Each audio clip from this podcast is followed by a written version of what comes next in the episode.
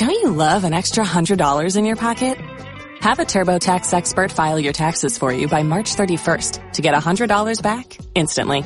Because no matter what moves you made last year, TurboTax makes them count. That means getting $100 back and 100% accurate taxes only from Intuit TurboTax. Must file by 331. Credit only applicable to federal filing fees with TurboTax full service. Offer can be modified or terminated at any time.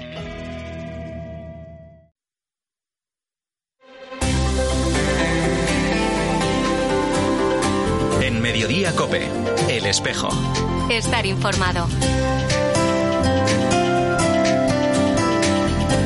El espejo de la Iglesia Diocesana. Dirige y presenta Álvaro Ruiz.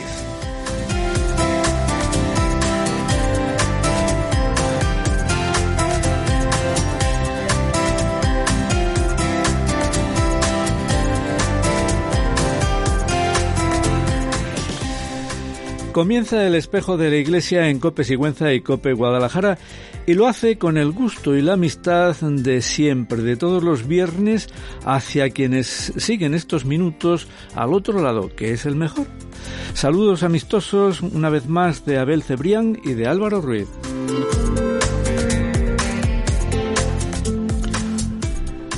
Viernes 18 de noviembre, a dos días de la celebración de la gala en que se entregaron las distinciones que COPE ha hecho este año. Entidades y personas de la tierra guadalajareña toda, gentes molinesas y de la campiña, de Sigüenza y de la Sierra, de la capital y del corredor de Lenares, y entre todas ellas una distinción señera especial para Cáritas Sigüenza Guadalajara, la institución que llega a todos los puntos y rincones con la ayuda que precisan las familias y las personas más vulnerables. Volvió a ser un acto cordial, en esta ocasión con ambiente y ritmos cinematográficos. Por lo demás, un aplauso para el equipo de compañeros que montó el espectáculo y el homenaje, Mercedes, Miguel, Javier, etcétera, etcétera, etcétera.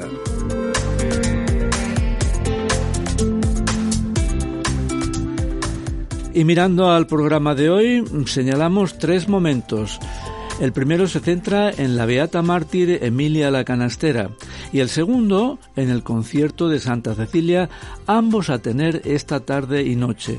El tercero es la colaboración de Javier Bravo sobre evangelizar mediante las redes.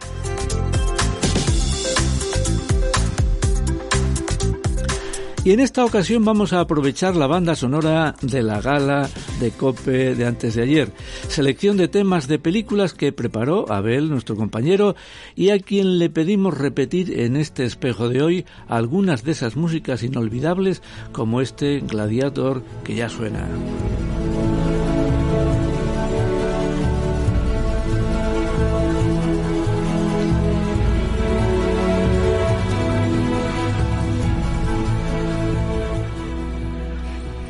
Y nos sirve para acercarnos a la primera conversación. Pastoral Gitana anuncia para esta tarde un acto en la Plaza de Santo Domingo de Guadalajara.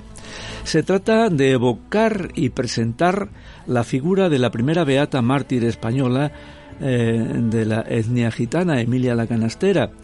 Hablamos con Arturo Motola, el responsable de Pastoral Gitana.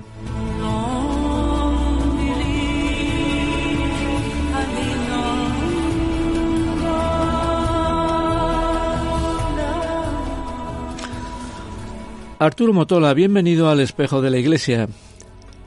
Sí, muy buenos días, y gracias por esta invitación eh, a presentar hoy, a hablar un poco de esta santa, de esta beata Emilia la Canastera, que, que realmente nos da un, un, mensaje muy lindo para todos. Bueno, pues vamos a acercarnos nosotros también en estos cinco o seis minutos de conversación que vamos a tener. Eh, si, si, si esta tarde llueve antes de entrar en materia se suspenderá el acto tendrá que tendrá será obligado a suspenderlo eh, eventualmente si el tiempo está mal sí si no seguimos el acto normal claro claro claro sí, sí. bueno eh, ¿cuándo y dónde vivió Emilia la canastera? empecemos por bueno y, sí. Emilia prácticamente nació en la región de Almería eh, ella prácticamente eh, es una mujer que, eh, que, nació en una familia muy humilde, eh, vivió hasta los, los, 30 años con su familia en, una, en una cueva afuera de, de, lo que era la ciudad y con cómo vivían en aquel tiempo la familia gitana también y que, bueno, también hoy nos encontramos con muchos gitanos que viven a las periferias, ¿no? Y que eh, necesitan eh, integración e inclusión hacia, hacia una sociedad que los acoge que los acepte, ¿no? Entonces... Esa fue... Esa fue, digo, la primera parte de su vida, la vida familiar, en donde se ganó el, el sobrenombre de canastera. Sí, porque la familia trabajaba humildemente construyendo canastas y ella ayudó a su familia en esto y iba a los mercados a venderlas con en los sábados y los domingos para, para, para presentar esto y ganarse la vida. Y la segunda parte ya fue su vida de casada, por decirlo así, eh, que, que fue truncada duramente y antes de tiempo. Sí, lamentablemente comenzó la guerra en España, una guerra civil, y eh, a, los gitanos le dieron una orden de expulsión, pero ellos quedaron eh, ahí, en esta zona, y quedaron viviendo ahí. Ella se casó, se casó con su marido y inmediatamente eh, el, ejército quería que, que, que, su marido iba a luchar y hacer la guerra eh, pero bueno, eh, los gitanos son un pueblo de paz, no son un pueblo de guerra. Los gitanos no han hecho nunca una guerra a nadie, no han tenido ningún ejército, no han invadido a nadie. Y entonces, eh, con una cierta picardía, ¿no? que podemos decir, pero una picardía buena, eh, ella con su marido encontraron la forma de ponerse unas gotas de, de, de sustancia que se usaba para para, para la irrigación de los, campos y eh, con esto cuando apareció la milicia el, marido resultaba ciego, entonces no lo llevaron. Pero a la segunda vez, cuando volvieron después de un tiempo, lamentablemente no le dio tiempo para preparar este artefacto y así que lo pillaron. Y ahí fue donde realmente comenzaron los problemas para, para Emilia y para su marido porque lo tomaron preso y lo llevaron a la cárcel y, pero bueno, aquí se marca una gran, una gran imagen de, familia en lo gitano, que es muy importante, es un gran testimonio, porque este amor a la familia, a estar unidos, a no, a no, a no luchar, a no destruir otras personas, es muy importante. Pero bueno, eso pasó que, eso fue el, el, hecho que después ocasionó eh, la cárcel para ella y para su marido. ¿Como cuántos años estuvieron encarcelados o estuvo Emilia en la cárcel? No, estuvo, estuvo muy poco tiempo, no estuvo mucho, mucho tiempo. Lo que pasó es que cuando Emilia, pues recién se había casado y eh, estaba embarazada y llegó a la cárcel y, prácticamente eh, fue el tiempo de, su, de, su, de su embarazo. Y resultó que eh, cuando llegó a la cárcel se encontró con algunas mujeres eh, que, eran, eh, que eran católicas y que rezaban el Santo Rosario. Entonces fue ahí donde le enseñaron a ella, su catequista, una cierta Lula, le enseñaron a ella a rezar y cuando eh, comenzaron la persecución a entender que en la cárcel estaba rezando, quisieron también presionar y a cambio de favores a Emilia para decir, para relatar y decir quién había sido la catequista, quién era la catequista, quién le había enseñado a rezar. Pero ella fue muy fuerte en eso, no se dejó convencer, siguió hasta el final y esto le ocasionó prácticamente eh, prácticamente la muerte, porque después pasó que eh, no, no vivía en una pieza aislada, en una casa, en una, en una, celda aislada, estaba en condiciones realmente inhumanas. Y así, así en esas condiciones es como tuvo que dar a luz. Claro, tuvo que dar a luz, sí, y cuando dio la luz, después de algunos días, vistas las condiciones en las cuales ella se encontraba, la llevaron al hospital, pero después ahí tampoco le ocasionaron alguna ayuda, la devolvieron a la prisión. Y de ahí, a, los pocos días, a los cinco días, falleció y dio a la luz una niña eh, que pero lamentablemente no se supo nada más de ella. Bueno, como era usual en, aquellos años, alguna familia más pudiente la, la acogería, sí. Así es, sí. Y, pero la, la, lo que Emilia nos enseña todo es de, primero de tener una gran fe, ¿no? de rezar a un gran Dios, de tener una gran fe y de tener eh, un gran corazón humilde, eh, pobre, pero un gran corazón Y para nosotros, para todos los que no somos gitanos, yo creo que ese es un mensaje que es más importante y más grande, porque una mujer gitana, que muchas veces en nuestro medio eh, los gitanos son vistos, son vistos mal, son vistos, son, no son vistos, tienen una buena fama, en vez de una mujer gitana puede dar una enseñanza grande que lo más importante es tener fe en Dios y no dejarse llevar para para lo que para las contrariedades y para sobre todo los que te persiguen para no manifestar tu fe. Y, Emilia la Canastera, Emilia Fernández Rodríguez, es beata desde el año 2017 en ceremonia que, que se celebró en Almería.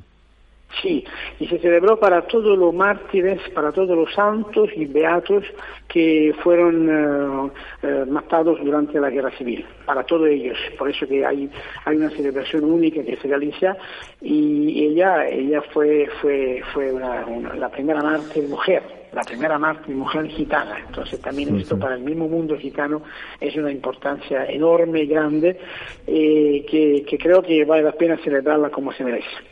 Bueno, pues la memoria efectivamente de los mártires eh, del siglo XX en España la acabamos de celebrar, se celebra en noviembre, el día 6 de noviembre en concreto, ¿no? Eh, Arturo, yo no sé si quieres destacar alguna cosa más de ella, de esta mujer, eh, algún detalle de su vida, alguna virtud más que, que subrayar? Yo lo que creo, lo que quiero destacar una vez más es que eh, Emilia eh, es una mujer, podemos decir, un poco olvidada, ¿no? en todos esos años no, no, le, no se le ha dado la, la, relevancia, la importancia que ella realmente merece.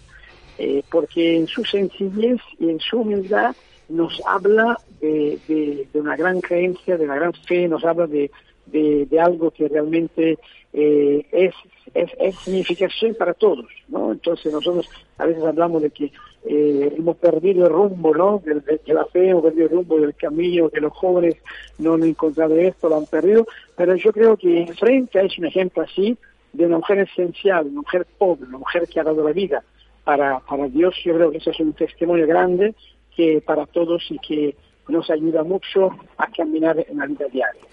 Bueno, pues hasta aquí nuestra conversación. Los oyentes que quieran saber más, pues se pueden acercar esta tarde a la Plaza de Santo Domingo. A las seis de la tarde comenzará el acto en que un equipo pues narrará y volverá a hablar de esta figura un tanto olvidada, como dice Arturo Motola, y que es bueno mm, recuperar. Arturo, muchas gracias por estar con nosotros en el espejo. Muchas gracias, Álvaro, a usted, a toda la audiencia que nos está escuchando y les esperamos para la tarde. Gracias. Adiós.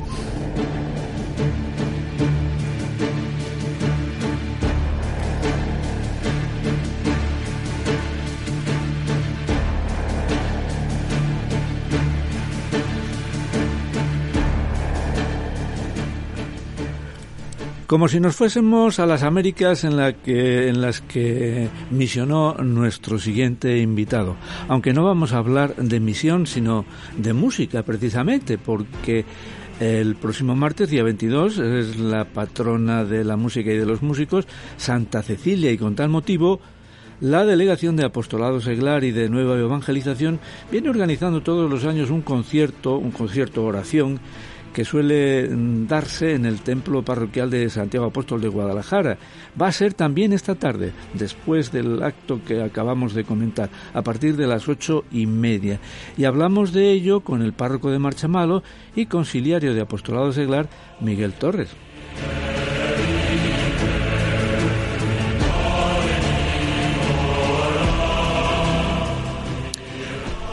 Miguel Torres, párroco, amigo de las ondas, amigo de la música, bienvenido al espejo. Muy buenos días Álvaro, amigo tú también de la música, amigo en muchas y antiguas y nuevas batallas. Buenas, buenas, un saludo. ¿Ya estará todo dispuesto para el concierto oración de esta tarde, de esta noche? Bueno, pues sí, es un concierto que viene a hacer un diálogo entre lo que es la evangelización y la cultura, en este caso por medio de, la música. Es un concierto llamado Concierto Oración en el templo, en la iglesia de Santiago, en, el, mismo, en la misma iglesia. Y como digo, bueno, pues es un concierto oración. Bueno, a las ocho y media, como ya, ya, hemos dicho. Y tiene un título que, bueno, que hasta suena musical, aunque tiene su misterio sin duda de ningún tipo. En clave de Dios Trino. Bueno, pues sí, Dios Trino, en el sentido de Dios Padre Creador, Dios Hijo Salvador y Dios Espíritu Santo Santificador, ¿no? Bueno, pues van a cantar canciones eh, con la figura de Dios Padre, Dios Hijo, Dios Espíritu Santo, la Trinidad que se nos acerca, bueno, pues también por medio de, de la música. Bueno, porque Dios también tiene su musicalidad y Dios es trino. ¿Y quién va a cantar? ¿Qué, qué, qué personas o grupos van a animar musicalmente eh, la sesión, el concierto?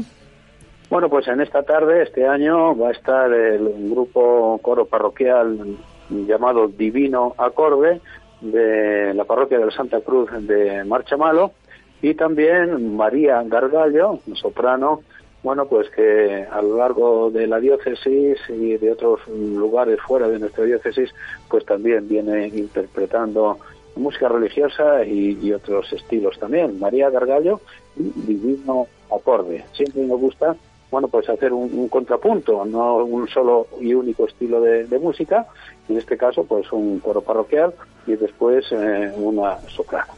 Bueno, las músicas entran en el guion de, en el que se articulan también momentos de reflexión y momentos de oración eh, con textos diferentes, ¿no? O algo así.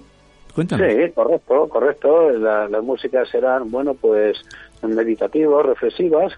Entre cada dos o tres canciones va a haber una, un pequeño eh, texto que está sacado del libro de cuadernillo, el número, número dos de, del sínodo, desafiados con los temas que se proponen, bueno, pues para ir, diríamos, cosiendo entre canción y canción, pues con un mensaje de los cinco temas que el sínodo nos, nos presenta, siempre a la luz de, la Trinidad, siempre a la luz de Dios Padre, Hijo y Espíritu Santo. Y momentos, como no, de profundización, momentos de, de silencio, porque la música, si no hay silencio, pues es atronadora. Entonces, en ese sentido va a haber momentos también de silencio contemplativo y silencio orante. Esta animación de textos, eh, que es sin, duda importante, dentro del guion del concierto oración, la van a realizar miembros del equipo que habéis preparado el concierto en su conjunto. Sí, correcto. Eh, la Delegación de Apostolado Seglar y Nueva Evangelización cuenta, por un lado, con el equipo de dicha delegación y también con lo que llamamos la coordinadora de los diferentes movimientos laicales que hay en nuestra diócesis. Bueno, pues ellos serán quien declamen esas eh, pequeñas oraciones que, como digo, corresponden a lo que en el cuadernillo 2 desafiados pues nos propone la juventud el mundo de la familia, los alejados, la ecología y la mujer. Bueno, ¿y la duración aproximada del concierto? Bueno, pues tenemos en eh, grata costumbre, creo que para quien viene y para nosotros que lo intentamos organizar, como otro tipo de oraciones o vigilias que hacemos, pues ser puntuales al inicio y ser puntuales a la salida. Empezaremos, si Dios quiere, puntualmente a las 20.30, a las ocho y media, iremos hasta las 21.30, una hora de concierto, oración, contemplación, silencio y meditación, una hora. Bueno, pues la puntualidad, como todo en la música está medido, ¿eh? porque todo en la música está medido, pues también queremos medir e-, ese tiempo, que vamos a iniciar con una pequeña frase, no tenemos prisa, ¿eh? no tenemos prisa, vamos a estar con calma, pero vamos a disfrutar y saborear tanto la música como la oración como el silencio. Magnífico, que resulte todo bien es nuestro deseo. Vamos a, dedicar el, último minuto o un par de minutos como mucho a preguntarte otra cosa. los días 22 y 23 de octubre eh, fueron las jornadas nacionales de apostolado seglar en Madrid. Allí estuvisteis tres personas de la diócesis y mis datos no son erróneos, ¿no? correcto, eh, correcto. El tema era, o se habló principalmente del primer anuncio. ¿Nos quieres resumir tu impresión de, de esas jornadas y sobre todo aclarar a qué aludimos cuando hablamos del primer anuncio, que cada día se habla más de ello? Bueno, pues efectivamente esas jornadas hablaron eh, de ese primer anuncio. ¿Y qué viene a ser el primer anuncio?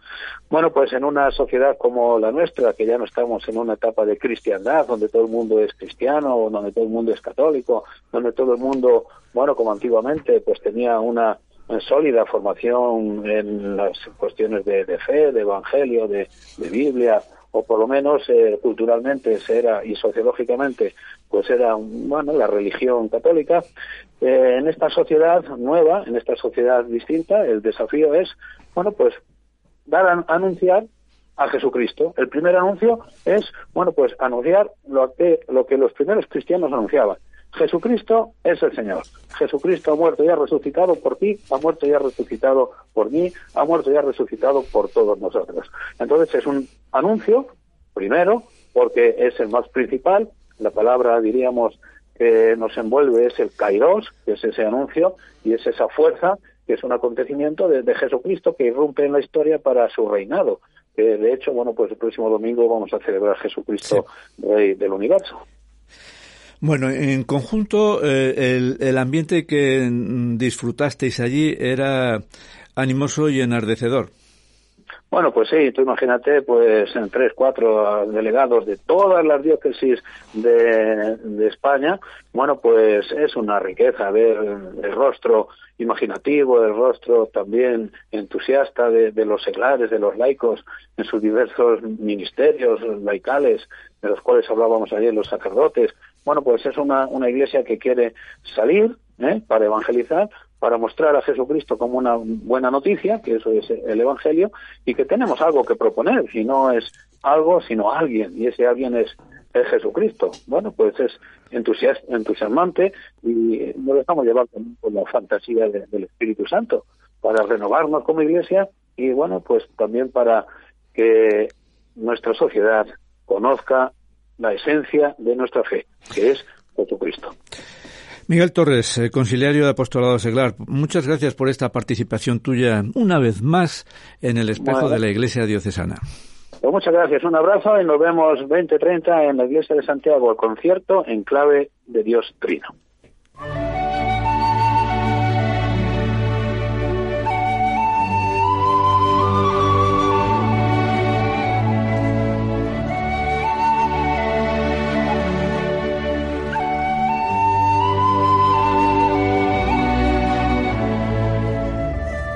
Un nuevo tema mm, más fantástico, si cabe decirlo, para entrar en nuestra conversación con Javier Bravo sobre las redes en la nueva evangelización.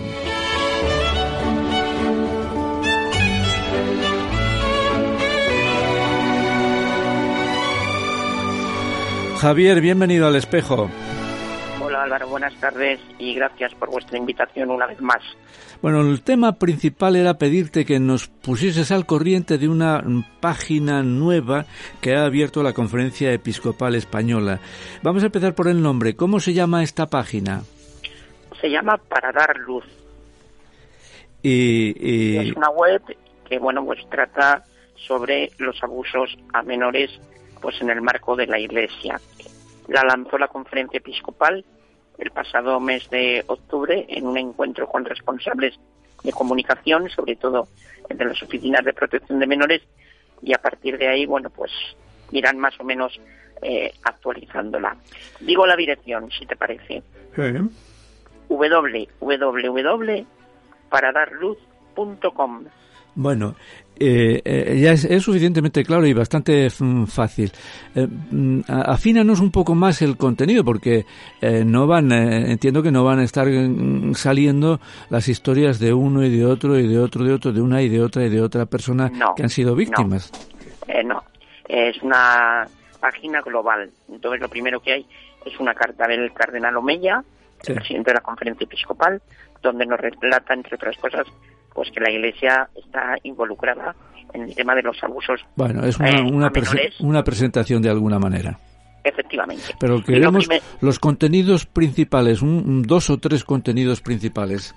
Pues mira, por ejemplo, el compromiso, sí que te hablaba de la Iglesia con los abusos, los pasos que se han ido dando a lo largo de este pequeño o gran tiempo, según se mira, y un vademecum, es decir, los documentos que hay ahora mismo oficiales eh, sobre este tema.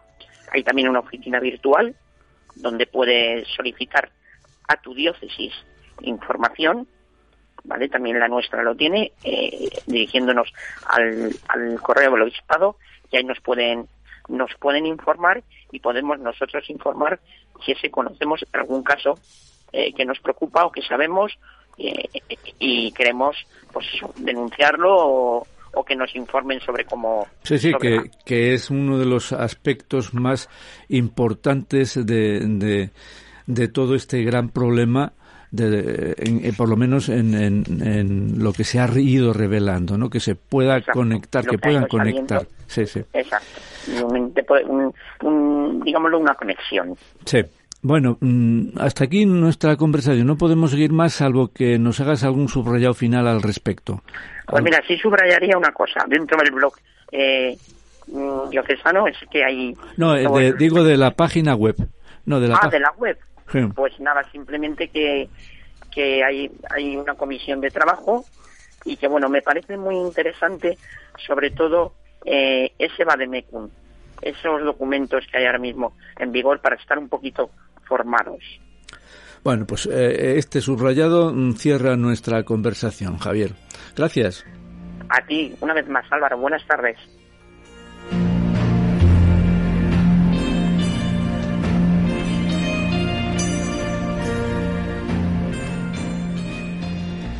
Y vamos a entrar, estamos ya en los dos últimos minutos eh, con otra música mm, de poetas muertos y vivos el Club de los Poetas Muertos, para recordar alguna fiesta. Ya hemos citado que es para recordar alguna noticia. Ya hemos recordado que este fin de semana es la fiesta de Jesucristo, Rey del Universo. En el eco donatilano habla de ello, también la noticia de apertura en la primera, en la primera página, e igualmente el comentario dominical de Sergio Sánchez. Sergio Sánchez se despide con este comentario después de tres años ofreciendo sus reflexiones sobre las lecturas del domingo. En la página tercera, el director habla del, del su sucesor, Antonio Delgado, párroco de, de Budia. Se anuncian para mañana un el taller bíblico y el festival de juventud como grandes cosas. Más noticias hay, pero nosotros no tenemos tiempo. Gracias por acompañarnos con ritmo cinematográfico.